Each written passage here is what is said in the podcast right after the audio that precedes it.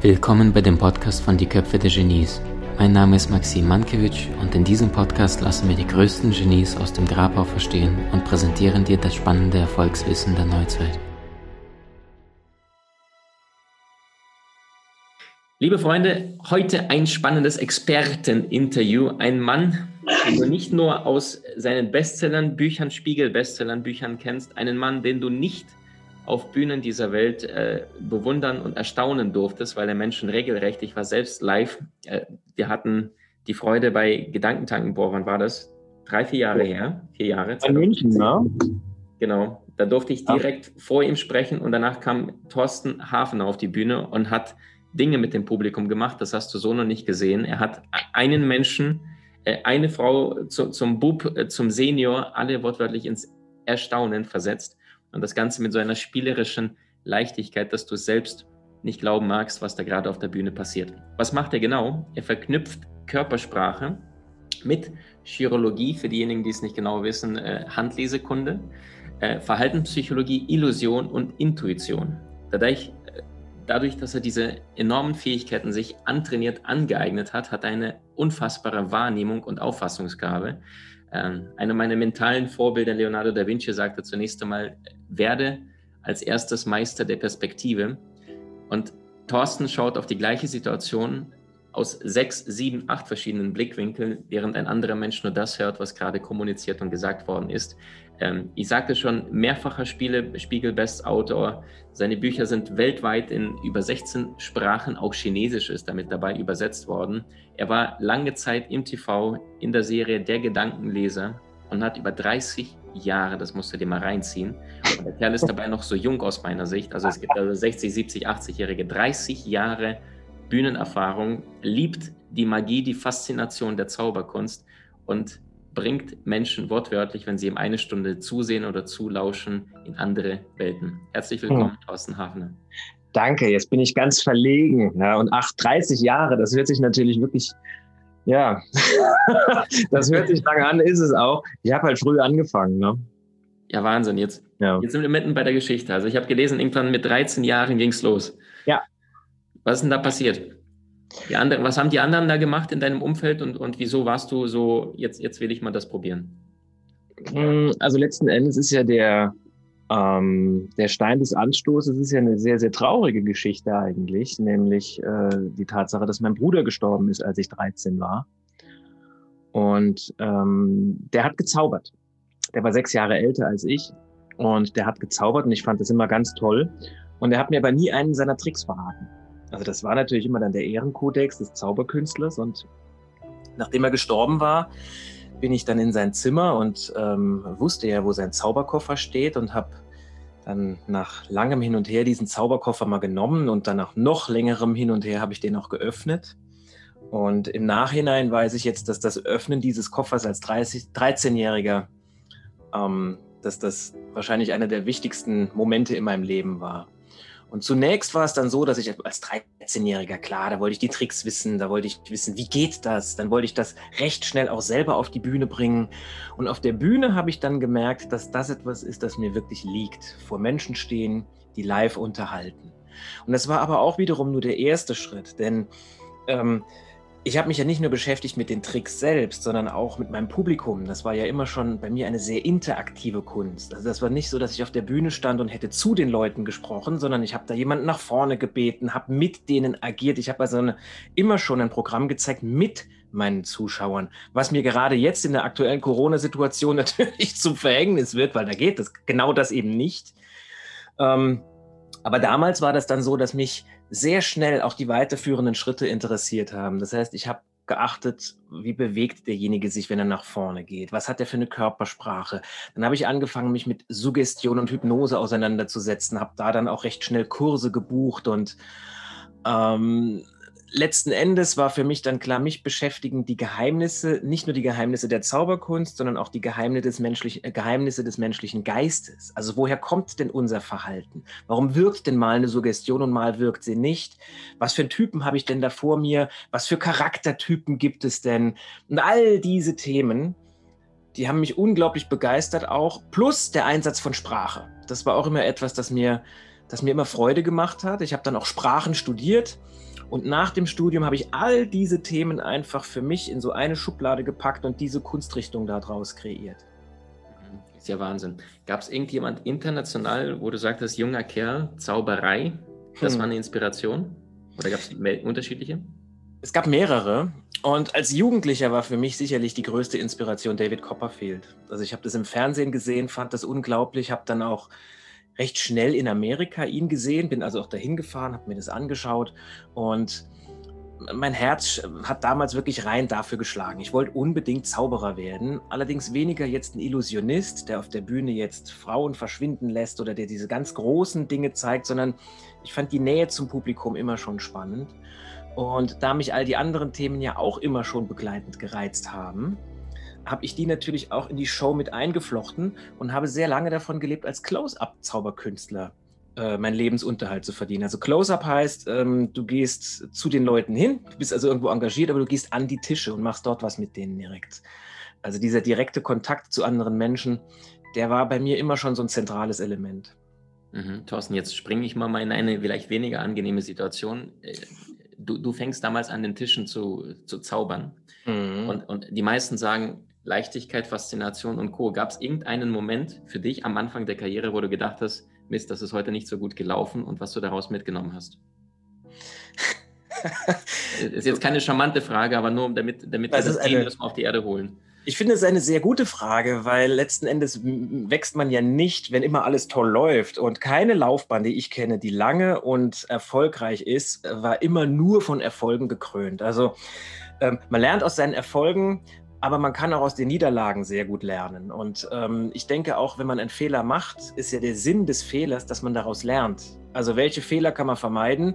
Nur zukünftige Fehler kannst du vermeiden. Mhm. Das heißt, wenn du einen Fehler gemacht hast, und ich habe viele gemacht, zweifellos ganz, gerade im An, in der Ansprache zu anderen Leuten oder so, ähm, wenn man das andauernd macht, natürlich schleichen sich dann da manchmal auch Fehler ein. Aber das ist in Ordnung, wenn man daraus lernt. Das heißt, man kann nur zukünftige Fehler vermeiden. Aus den vergangenen sollte man lernen. Und meine Erfahrung ist auch, dass wenn man einen Fehler gemacht hat und hat daraus gar nichts gelernt, dann kommt die Situation irgendwann wieder. Und die kommt so oft, bis du damit umgehen kannst. Und interessanterweise ist dir vielleicht auch schon mal aufgefallen, dann kommt die gar nicht mehr. Mhm. Dann ist es so, als wäre es irgendeiner höheren Instanz dann egal, dass sie dann sagt, oh, das hat er jetzt gelernt, da brauche ich ihn nicht mehr mit auseinanderzusetzen. Mhm. Also ich kann dir eine meiner Lieblingsgeschichten erzählen die habe ich tatsächlich auch bei meinem letzten Abendprogramm als Anfangsgeschichte erzählt. Ähm, da hatte ich einen Auftritt, da war ich 16, 17 und das war eine Gruppe von 30, 40 Leuten und ich habe mir was ganz Besonderes ausgedacht für diesen Abend, einen ganz besonderen Kartentrick, da habe ich wirklich lange für geübt. Und da habe ich eine Frau auf die Bühne gebeten und war nicht sehr aufmerksam, äh, aufmerksam, denn ich hätte schon sehen müssen, die hatte eigentlich keine Lust. Aber irgendwie habe ich sie da reingequatscht, dann kam die nach oben, dann drücke ich dir das Kartenspiel in die Hand und da will ich gerade den anderen Gästen erzählen, was ich jetzt vorhabe und wie lange ich dafür geübt habe. Und da sehe ich schon aus dem Augenwinkel, wie diese Frau dieses Kartenspiel erstmal mischt. Das war schon die erste Katastrophe, denn das hätte sie nicht gedurft. Ja? Dann geht das noch weiter. Dann guckt sie mich an, weil nochmal, ich war der Fremdkörper, diese Gruppe, die haben sich alle untereinander gekannt. Ich war der Fremde da drin. Oh, wow. Auch das war mir erstmal gar nicht so klar. Ja? Mhm. So, dann hat sie es völlig selbstsicher vor dieser Gruppe, hat das Kartenspiel vor sich ausgebreitet, hat eine Karte rausgenommen, hat die so eingesteckt, die anderen hält sie dann so vor sich und dann sagt sie, so, und jetzt sagst du mir mal, junger Mann, auch sehr despektierlich junger Mann, ne? Sagst du mir mal, junger Mann, welche Karte habe ich hier gerade in meine Hosentasche reingesteckt? Und ich habe wirklich, ich habe schon gemerkt, ich hätte die nie nach vorne beten, äh, nach vorne bitten dürfen. Jedenfalls ähm, konnte ich das damals nicht. Und da habe ich sie angeschaut und da hatte ich einen Geistesblitz. Da habe ich nämlich gesagt, wissen Sie, das mache ich jetzt nicht. Aber an Ihrem Verhalten kann ich erkennen, Sie sind sehr skeptisch. Und Sie sind jemand, der gerne für sich ist, der Schwierigkeiten hat, auf andere zuzugehen, wenn er die Leute nicht so gut kennt. das sind alles Anzeichen für einen Stier. Ich bin mir sicher, ihr Sternzeichen ist Stier. Und da sind ja fast die Karten aus der Hand gefallen, weil die war tatsächlich Stier. Und was diese Frau bis heute nicht weiß, die hatte an dem Abend eine riesengroße Kette um, da war ganz groß, war hier vorne drauf ein Stier. Wahnsinn. Das wusste die nicht. Und die Reaktion von ihr war stärker, als wenn ich ihr die Karte genannt hätte, die sie in die Tasche gesteckt hat. Wahnsinn. Und das war für mich so ein Schlüsselmoment, wo ich gemerkt habe, ah, Sternzeichen, das eigene Sternzeichen, etwas über den anderen erzählen, also Charakterkunde, mhm. das interessiert die Leute. Und so kamen dann nochmal ganz viele Themen mit dazu. Nach diesem Auftritt bin ich dann zu einem sehr guten Freund meines Vaters gefahren, der sich mit Handlesen ausgekannt hat, also Handflächenanalyse. Ich habe gesagt, erzähl mir doch bitte mal, wie das geht, äh, über die Hand in den Charakter eines Menschen zu schauen. Und ähm, dann habe ich zum Beispiel gelernt, dass das eben gar kein esoterischer Blödsinn ist, mhm. sondern dass es tatsächlich einen sehr ernsthaften Ansatz gibt, sich mit solchen Dingen auch zu befassen. Und das habe ich dann weiter verfolgt. Und das waren immer so kleine Mosaiksteinchen, die mich dann begleitet haben. Dankeschön, dass du es so ehrlich ansprichst, weil ich liebe das, was du gerade sagst. Vernetztes Miteinander denken. Ja, ich, ich packe dann äh, auch noch den Namen mit dazu und äh, Face Reading kannst du dazu packen und Graphologie, die Handschrift. Also wunderschön, dass du das bestätigst und nicht irgendwie Maxim Spinner, sondern dass du sagst, du hast dich dafür entschieden, du bist in die Tiefe gegangen und hast als Experte, der bei Markus Lanz im TV sitzt, ähm, diese Klarheit für dich gewonnen. Äh, der ist deutlich mehr als ein esoterischer Hokuspokus. Danke für die Bestätigung dessen. Thorsten, jetzt mal, mal in, in die Graphologie. Das ist ja auch ein bisschen gefährlich. Insofern, weil du ja selber dir anschauen kannst, in die Hand gucken kannst. Also ich kann es auch, dass du dir anhand deiner Linien entsprechend schauen kannst, äh wohin geht es in der Beziehung? Ja, wie oft wirst du der großen Liebe begegnen, wenn du es weißt? Wann dein Lebensabend möglicherweise zu Ende gehen könnte? Das können die, die richtig Guten. Die dürfen das allerdings nicht den anderen sagen, um, um nicht diese Suggestion an jemand weiterzugeben. Hast mhm. du bei mhm. dir diese Dinge auch mal nachgeschaut oder sagtest du, das wollte ich selber nicht lernen, um bewusst das nicht zu wissen, wann dein Leben zu Ende ist, lauter Hand? Also das muss ich sagen, ich glaube, das, was du jetzt gerade sagst, ähm, das kann ich so für mich ganz persönlich nicht unterschreiben. Ich glaube nicht, dass man dann zum Beispiel anhand der Lebenslinie erkennen kann, wann das Leben vorbei ist. Und habe auch bislang noch niemanden kennengelernt, der das ernsthaft behauptet hätte. Ich, ich, ich, kenne einen und der ist leider verstorben. Das war der Handleser überhaupt im deutschsprachigen ja. Raum. Ja. Ich bin ihm persönlich begegnet und irrer Typ. Also der hat 60 Jahre lang nichts anderes gemacht und der konnte ja. das, sagt aber, das wird Darf er nicht, will er nicht, möchte er nicht, nein, ist nicht.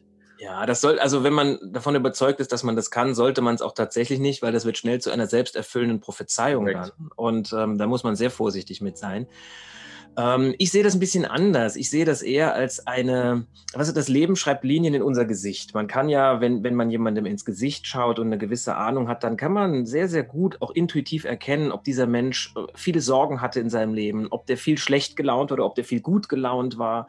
Da spielt natürlich auch jede Menge Intuition und Menschenkenntnis mit rein. Aber ich denke, wir sind uns alle einig, dass wenn wir in ein Gesicht schauen, ab einem gewissen Alter, da sehen wir einfach gewisse Falten und die lassen Rückschlüsse darüber zu, wie dieser Mensch den Großteil seines Lebens gedacht hat. Ob der belastet war, ob der leicht durchs Leben gegangen ist, ob er mit Schwierigkeiten gut umgegangen ist oder nicht. Ich glaube, dass wir da alle ein gutes Grundverständnis für haben, wenn wir uns für andere Menschen interessieren. Und mhm. im Gesicht, äh, in der Hand ist es ähnlich. Also das Leben schreibt auch Linien in unsere Hand. Und derjenige, der sich damit auseinanderkennt, der kann sehr wohl auf gewisse Eigenschaften rückschließen, wenn er in die Hand schaut. Und das Schöne ist bei der Hand, dass es für mich auch eine Möglichkeit ist, mit dem anderen über das zu reflektieren, was ihn ausmacht. Das heißt, wenn du jetzt zu mir kommst und sagst, ich hätte gerne eine Konsultation, schau doch mal in meine Hand, dann würde ich dir einige Dinge sagen. Und es könnte durchaus sein, dass du sagst, nee, also das glaube ich jetzt gar nicht. Also ich könnte zum Beispiel bei deiner Hand, könnte ich mir vorstellen, dass da drin steht, du bist jemand, der sehr schnell handelt, der sehr impulsiv ist. Impulsiv bedeutet manchmal aber auch, du springst in die Dinge rein und hast vorher noch nicht genau überlegt, wo trägt es dich eigentlich hin. Mhm. Das ist weder ein Vorteil noch ein, ein, ein, Nachteil. Das ist einfach so. In gewissen Momenten. Eine Jungfrau im Mond, die rettet mich. also in gewissen Momenten ist das ein Vorteil, in anderen Momenten ist das ein Nachteil. Es könnte aber sehr gut sein, dass du sagst, nee, das ist eigentlich gar nicht so. Das ist aber dann nicht weiter tragisch, denn wir würden darüber reden, wir würden darüber reflektieren. Das heißt, für mich sind das alles Symbole, die man deuten kann. Und über diese Symbole erschließt sich dann der Charakter des anderen Menschen und die Persönlichkeit. Das ist eine Möglichkeit, sowas zu machen. Ich habe gestern Abend mit einem guten Freund gesprochen, der ist äh, Wirtschaftspsychologe. Und der sagt zum Beispiel, klar, wir haben ja in der, in der Psychologie auch ganz viele Möglichkeiten, den Charakter eines Menschen rauszufinden. Da gibt es das Maya-Briggs-Modell und da gibt es das Vier-Farben-Modell und da gibt es das Vier-Elemente-Modell und alles Mögliche. Und letzten Endes ist das auch nur und nur in Anführungszeichen, weil das ist jede Menge, aber es ist ein Tool, mit dem man Selbsterkenntnis gewinnt. Das ist ja das, was uns wirklich wichtig ist. Das ist letzten Endes auch schon das, was die Psychologie, äh, nicht die Psychologie, was die Philosophie immer schon gesucht hat. Selbsterkenntnis. Also der Philosoph will ja die Welt verstehen, aber auch sich. Und Laoze, der große chinesische Gelehrte und Weise, der hat schon gesagt, wer andere kennt, ist weise Wer sich kennt, ist erleuchtet. Das heißt, es geht immer darum, dass wir unsere eigenen Werte, unseren eigenen Antrieb zumindest verstehen und kennen. Und dass wir wissen, dass wir Glaubenssätze haben, Systeme haben, Erinnerungen haben, die dafür sorgen, dass wir gewisse Dinge einordnen. Und ich habe die Tage auch mit einem guten Freund gesprochen, der sich wie ich auch mit dem Thema Gedächtnis sehr, sehr stark befasst, weil das einfach was Spannendes ist. Ne? Gedächtnis, wie, wie speichern wir Informationen und was machen wir mit diesen Informationen? Und er hat mir einen sehr interessanten Hinweis gegeben. Er hat gesagt, weißt du, unser Gedächtnis, das kann unser bester Freund sein, es kann uns aber auch im Weg stehen. Da sage ich, echt, erzähl mal, wie meinst du das? Dann sagt er, unser bester Freund ist das Gedächtnis, wenn wir uns an Dinge erinnern können, wenn wir etwas gelernt haben und im richtigen Moment können wir das abrufen. Das heißt, wir haben eine Fähigkeit, eine Fertigkeit erlernt und vielleicht sogar so oft vertieft und wiederholt, dass wir bei der Sache selbst gar nicht mehr nachdenken müssen, dann sind wir ja Meister. Ne? Also wenn du beim Autofahren nachdenken musst, in welchen Gang muss ich jetzt schalten und alles, dann fährst du holprig. Wenn du das einfach machst, dann fährst du richtig gut. Und so ist es bei jeder Tätigkeit, die du zur Meisterschaft bringst. Dein Gedächtnis kann aber auch dein größter Feind sein und dir im Weg stehen, wenn du nämlich Dinge gewohnheitsmäßig, unreflektiert immer wieder machst, weil du sie irgendwann mal gelernt hast und so abgespeichert hast. Und äh, ein Beispiel war zum Beispiel, äh, sagt er, du putzt dir die Zähne, danach legst du die Zahnbürste ab, die ist immer am selben Moment. Jetzt stell dir mal vor, jemand räumt die woanders hin, plötzlich ist was anders und dann bist du aus deiner Routine raus. Und dieses unreflektiert Routinierte, das kann uns auch oft im Weg stehen, wenn zum Beispiel sich die Welt um uns herum geändert hat. Das heißt, wir haben Routinen, gewohnheitsmäßig, weil wir etwas im Gedächtnis haben, so abgespeichert haben. Und ab und zu wäre es vielleicht sinnvoll, diese Routinen einfach nochmal zu hinterfragen oder ein Update zu geben, weil nur dann können wir uns weiterentwickeln. Mhm, ganz stark. Thorsten, wenn du jetzt auf einen Menschen schaust, das erste Mal mit einem Menschen in Kontakt trittst, worauf guckst du als erstes? Das mache ich wie wir alle. Ich schaue als erstes ins Gesicht und als zweites auf die Hände. Und das mache ich nicht bewusst. Also ich habe nicht jetzt mal irgendwann ein Buch gelesen oder einen Meister getroffen, der gesagt hat, mach das mal so, sondern es war eher umgekehrt. Ich habe mir selber die Frage gestellt und habe mal drauf geachtet, habe es dann bemerkt und hat viel später habe ich bei einem Treffen mit einem anderen guten Freund wiederum, du merkst schon, ich rede ganz mit diesen Themen über viele Leute, die, äh, mit vielen Leuten, die da einfach sehr viel drüber wissen, von denen ich lernen kann. Und der hat mir dann gesagt, ja, das ist vollkommen normal, weil im Gesicht erkennen wir die Emotion des anderen. Also könnte der mir gefährlich werden. Wenn der mir nahe kommt, ist der wütend oder ist der locker? Und auf die Hände schauen wir, um zu schauen, ist da irgendetwas drin, das uns gefährlich werden könnte. Mhm. mhm. Es kommt also wirklich noch aus der Evolution von ganz, ganz früher. Und wir haben ja unsere Gesichtsausdrücke, die verschiedenen Emotionen gegenüberstehen, also die verschiedenen Emotionen ausdrücken können, die haben wir ja bekommen, damit wir uns mitteilen können, wie es uns geht, auch ohne zu sprechen. Mhm. Sehr, also, bevor es gefährlich wird, ne? Sehr, sehr schön. Thorsten, jetzt sagtest du auch, du arbeitest astrologisch, du arbeitest mit der Handlesekunst. Ähm also astrologisch, da, das ist wirklich ähm, sehr rudimentär. Ich habe da ein, ein, leichtes Grundverständnis, weil das ein Thema der Charakterkunde ist. Aber das ist wirklich äh, rudimentär. In Ordnung, verstanden. Was sind denn aus deiner Sicht gute Dinge, die du in einen Topf reinschmeißt, um die Charakterkunde, also den Menschen besser zu lesen, zu verstehen? Wie meinst du das jetzt? Was also meinst du, worauf ich achte oder was meinst nee, du? Also du sagtest, da sind zum Beispiel Handlesekunst dabei. Dann sagtest du zum Beispiel äh, Diskmodell als Beispiel jetzt. Könntest ja. auch da, von, von dem ableiten. Gibt es da unterschiedliche Dinge, die du miteinander verzahnst? Du sagtest, du hast Sprachen studiert. Ich glaube, Englisch, Französisch war das, ne? Ja, genau. Dass du, dass du quasi schaust am Gang, an der Körpersprache, ah, an, der, an der Art und Weise, wie jemand spricht. Also welche Dinge schmeißt du alles in einen Topf, um einen Menschen zu verstehen, zu lesen? Also zunächst einmal ähm, habe ich das ja früher gemacht, um Menschen zu unterhalten. Und da habe ich also die Mittel der Unterhaltung genutzt. Da war jede Menge Illusion mit dabei. Und auch in meinem jetzigen Bühnenprogramm spielt natürlich die Unterhaltung, dieser unterhaltende Aspekt immer noch eine sehr große Rolle.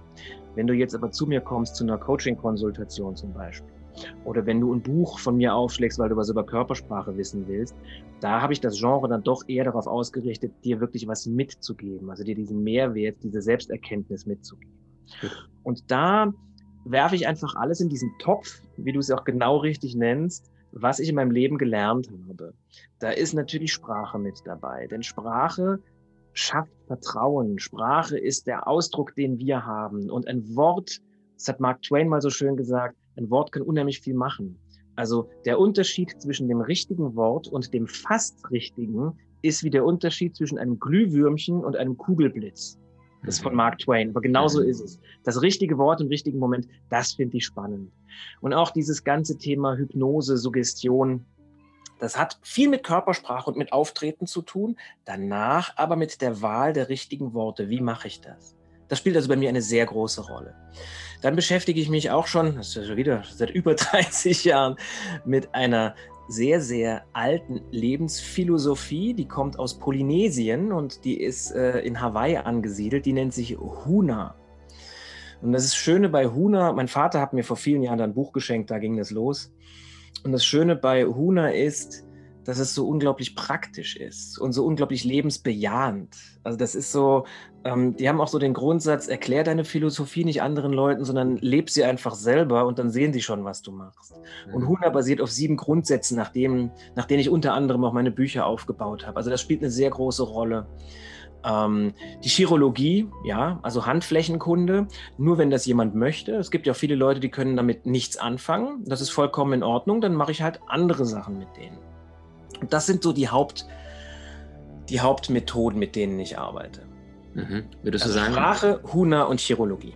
Super schön. Wenn du jetzt sagst Sprache, ähm, also Sokrates sagte sowas wie, sprich, damit ich dich sehe. Also ja. durch den Klang der Stimmwellen des Menschen. Oder der erfolgreichste äh, Hollywood-Schauspieler Daniel Day-Lewis, äh, dreifacher Oscar-Gewinner, sagte sowas wie, äh, nichts ist so intim wie der Klang der Stimme eines Menschen, weil du dadurch äh, durch die Stimmwellen schon sehr stark die Persönlichkeit wahrnehmen kannst. Worauf ja. schaust du bei der Sprache? Also Dialekt, Ausdrucksweise, lang oder kurz, melodisch, was ist das, was, worauf du schaust, fühlst? Meinst du bei mir selbst, wenn ich mit anderen spreche oder wenn ich mit anderen rede, wie die reden? Was meinst du jetzt? Beides gerne, super gerne. Also zunächst einmal gibt es ja dieses ähm, Phänomen, dass sich die Sprache von zwei Menschen angleicht. Das finde ich ja unglaublich spannend.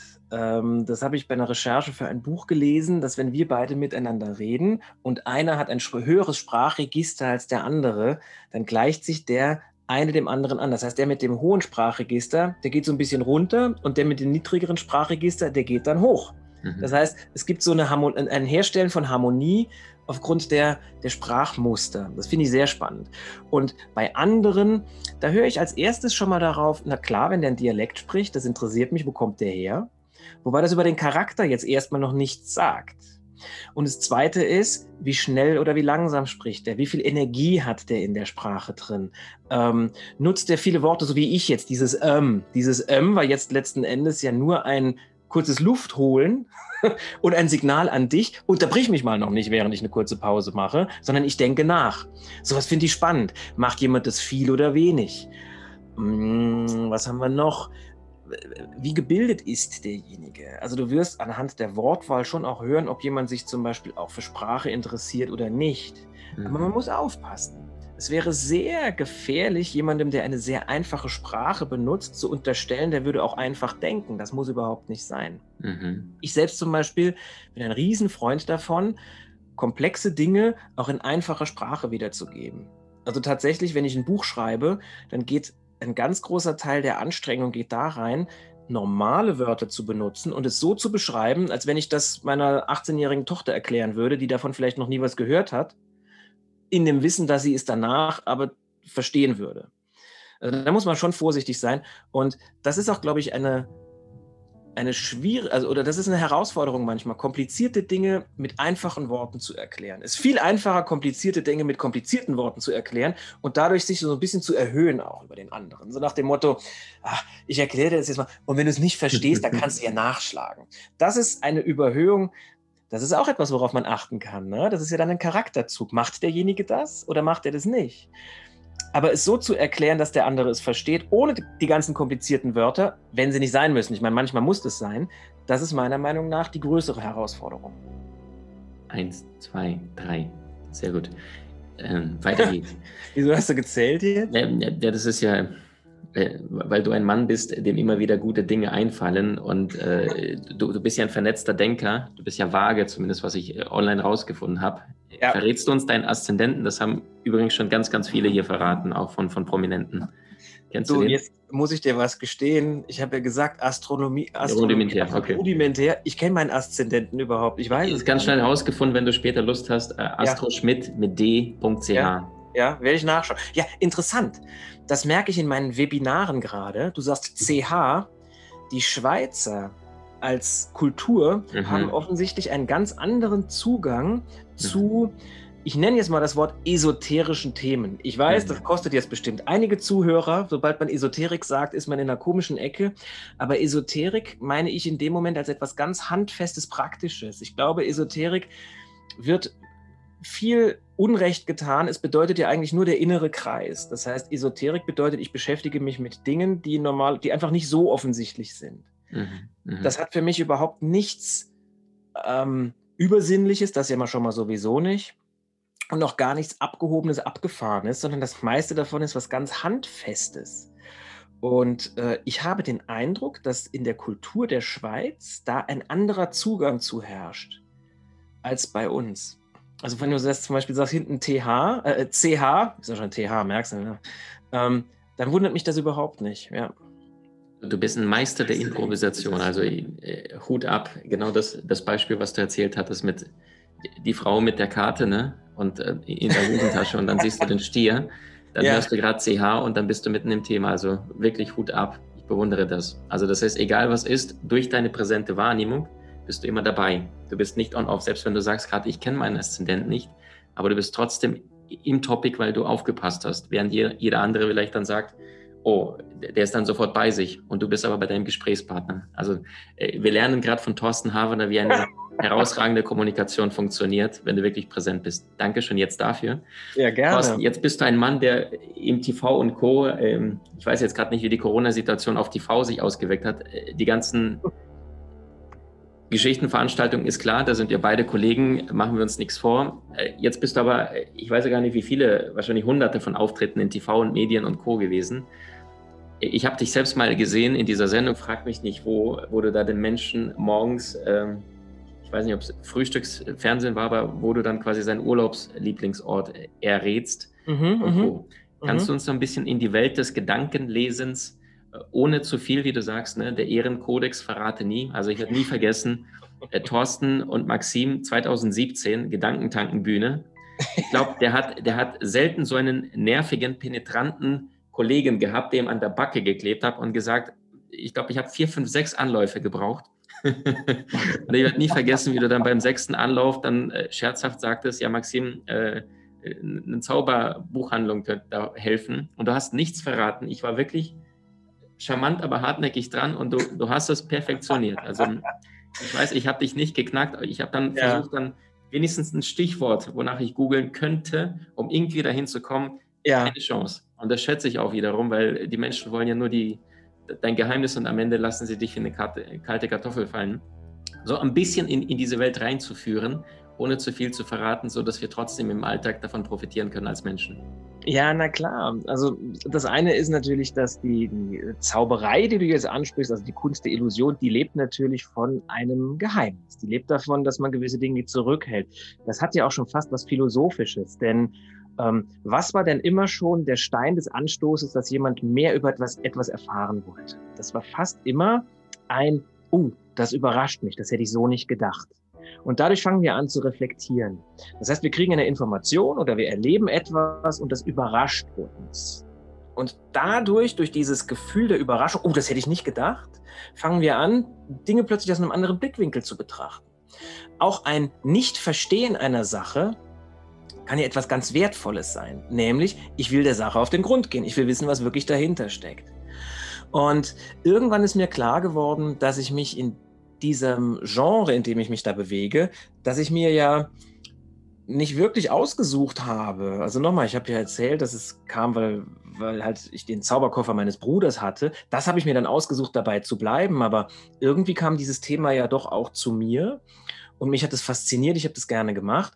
Und nach längerer Beschäftigung damit, das war während meinem Studium, also dann habe ich doch schon gut zehn, elf Jahre mit dieser, mit dieser Kunst verbracht, war mir klar, da steckt mehr drin. Das ist wie, wie vielleicht ein guter Fotograf oder ein guter Porträtmaler ein Foto von dir machen kann oder ein Porträt von dir malen kann und etwas in dir sieht, was du noch nie in dir gesehen hast. Das ist die Kraft einer, eines von der Kunst letzten Endes, dass sie dich verändern kann.